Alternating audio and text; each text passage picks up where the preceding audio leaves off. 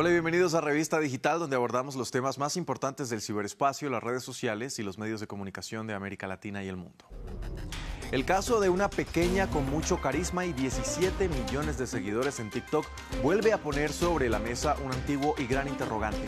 ¿Está bien publicar imágenes de niños en redes sociales?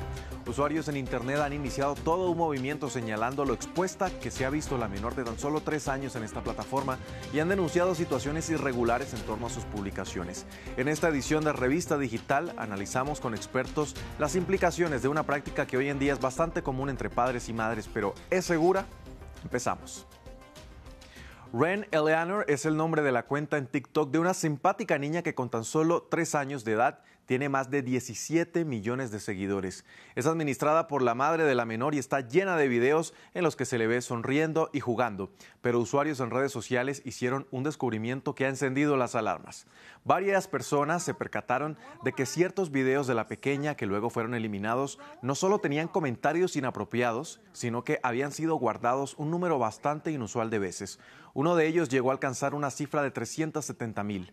La madre de la niña recibió una serie de críticas por la forma en la que estaba exponiendo a su hija, pero esta solo se limitó a desactivar los comentarios en TikTok y lo más grave es que siendo consciente de la situación, siguió publicando nuevos videos. Otros usuarios, principalmente madres, por el contrario, dijeron que ante la situación habían empezado a borrar videos y fotos de sus hijos para evitar exponerlos de esa manera.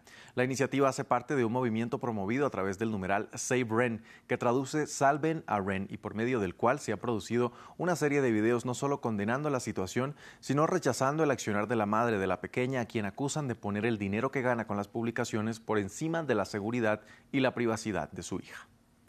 Plataformas como Instagram y TikTok están llenas de contenidos similares al de Ren. Padres que publican el día a día de sus hijos se ha vuelto algo muy común. En Colombia se presentó un caso similar. Un reconocido influencer despertó una ola de críticas de quienes lo señalaron de maltratar y ridiculizar a su hija en los videos que comparte en su cuenta y en el que tiene más de 7 millones de seguidores. Fras24 habló con Heidi Arevalo, ella es gerente de gestión del conocimiento de la ONG World Vision, sobre este tipo de exposición de menores en redes sociales y por qué se han normalizado estas prácticas. Creo que esto pone eh, en evidencia dos asuntos muy críticos. Uno es que consideramos que las niñas y los niños son propiedad, ¿no? Y son propiedad de la familia. Y ese es como el primer argumento que de fondo eh, estas personas, papá y mamá, salen a declarar. Y es que es mi hijo y yo con mi hijo puedo hacer porque no le estoy haciendo daño aparentemente, ¿no? Es inaceptable seguir considerando que lo que ocurre con las niñas y los niños es un asunto privado y que solo compete a la familia porque hay que recordar que constitucionalmente eh, la sociedad está llamada a hacer protección de las niñas y los niños. Pero por otra parte está la sociedad y están los usuarios de este tipo de contenidos que reproducen que le dan me gusta, que además comparten este tipo de contenidos y que van construyendo unos discursos y unas lógicas en torno a normalizar estas formas de violencia contra la niñez. Y ese es un asunto sobre el cual debemos hacer pedagogía y debemos hacer trabajos de concientización. Y es que los menores no pueden decidir por sí mismos si están de acuerdo en que su imagen sea promovida repetidamente en Internet. Heidi Arevalo asegura que se les está violando el derecho a la privacidad y nos contó qué repercusiones podría tener en Repercusiones para las niñas y los niños es que no no, no, puedan diferenciar fácilmente eh, en el momento en que desarrollan eh, su dimensión moral, lo que está bien y lo que está mal que se haga con ellos.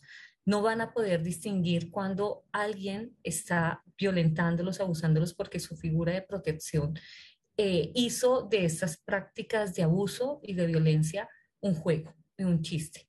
Em, y además cuenta con con el respaldo de, los consumidores de este tipo de contenidos. Eh, eso es terriblemente grave. Eh, por otra parte, que las, que las niñas y los niños que viven este tipo de abusos, como el que de, formas de explotación eh, violenta como lo que está viviendo la niña, es que reproduzcan estas situaciones, ¿no? Y que sean adultos inseguros, que sean adultos desconfiados, que sean adultos que no pueden construir unos lazos sociales sólidos basados en el respeto y en el, en el hetero reconocimiento. Eso es un asunto crítico en términos sociales, porque finalmente lo que esto significa es que la violencia no solamente se reproduce, se, se recrudece en, en estas dimensiones en que nosotros la conocemos, del asalto, del arma, de lo bélico, sino que además en lo social se siguen tejiendo unos asuntos muy fuertes de reproducción de violencia. Finalmente nos entregó una serie de recomendaciones para tener en cuenta a la hora de publicar la fotografía de un menor en redes sociales. Tres preguntas claves. ¿Es necesario? ¿Qué implicaciones tendría y qué tanto puede afectar a las niñas y los niños? Hay unos protocolos de protección muy eh, sencillos para a la hora de publicar imágenes eh, respecto a las que, comprometen o que tienen eh, como, como centro a las niñas y los niños. Primero, evitemos todas las formas de, de georreferenciación, por ejemplo, eh, lugares, tomar fotos donde hay nomenclaturas y está la dirección clara. Revisemos esos detalles que se nos pasan por alto, eh, revisemos que no hay una eh, forma de hacer, de sobreexplotar estas imágenes, porque muchas veces los padres publicamos imágenes de la manera más ingenua, pero otra persona sí las va a tomar con otros fines y con otras intencionalidades. Hasta aquí Revista Digital. Recuerde que si quiere repetir esta u otra emisión de nuestro programa, lo puede hacer a través de nuestra página web www.france24.com.